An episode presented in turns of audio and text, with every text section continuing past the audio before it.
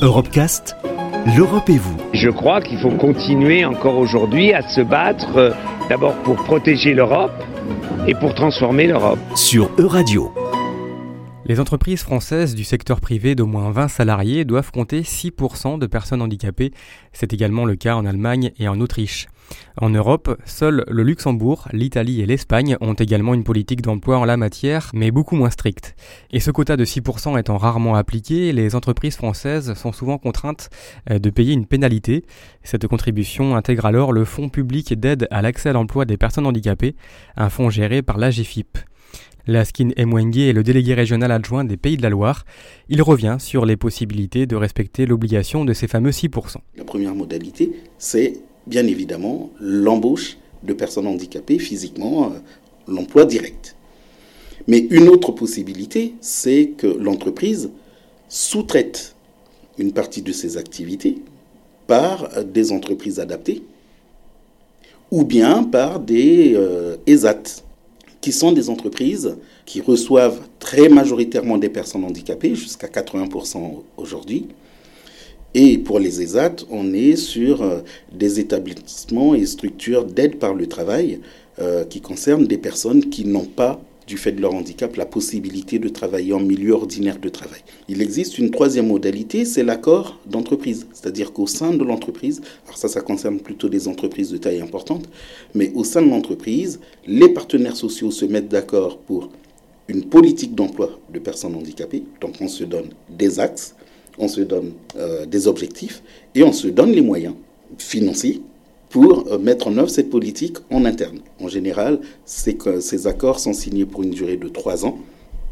Et pendant cette durée-là, l'entreprise ne contribue pas à la GFIP, puisqu'elle met elle-même ses propres moyens pour gérer de façon autonome euh, la politique d'emploi de personnes handicapées. Et la principale difficulté pour un employeur est de trouver par exemple du mobilier adapté au poste de travail de la personne handicapée. C'est le siège ergonomique, ça c'est classique, c'est bateau, euh, la table réglable en hauteur, euh, les supports documents, mais c'est aussi pour les personnes handicapées euh, elles-mêmes, quelquefois aménager le véhicule qui permet de faire toutes ces démarches de recherche d'emploi ou de faire les déplacements domicile-travail. Euh, très souvent, on a des personnes qui ont besoin de toutes les commandes au volant, ou d'avoir une inversion de pédale, ou d'avoir simplement une boîte de vitesse automatique.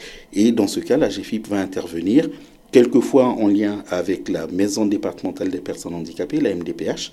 Donc on peut être à 50-50 ou quelquefois dans des proportions différentes, ou jusqu'à 100% pour la GFIP, pour financer euh, les surcoûts que euh, présentent ces aménagements pour les personnes en situation de handicap. Et la difficulté réside également dans la singularité des formes de handicap, parce que handicap pour l'un n'est pas forcément handicap pour l'autre. La skin est moingée. Un coiffeur qui va travailler dans telle euh, enseigne euh, peut devenir handicapé à son poste parce qu'il euh, ne supporte plus tel ou tel produit chimique. Donc il va être déclaré inapte à son poste de travail chez cet employeur-là mais il va retrouver un autre emploi de coiffeur où il ne sera pas inapte, tout simplement parce qu'on n'utilisera pas le produit chimique pour lequel il a été déclaré inapte dans la situation précédente. et c'est là aussi toute la subtilité de la reconnaissance en qualité de travailleur handicapé. C'est aussi une décision qui est prise pour une durée limitée et au regard d'un contexte donné. Moi, aujourd'hui, si je me coupe le petit doigt par accident, je ne serai pas forcément reconnu travailleur handicapé. Parce que même sur mon clavier, euh, mon petit doigt, je l'utilise de façon très marginale. Par contre, si j'étais pianiste professionnel, je risquerais de perdre mon emploi si il me manque le petit doigt. Voilà. Donc, ce n'est pas la déficience physiologique qui fait le handicap, c'est la situation de handicap en fait. Retrouvez l'intégralité des Europecast sur euradio.fr.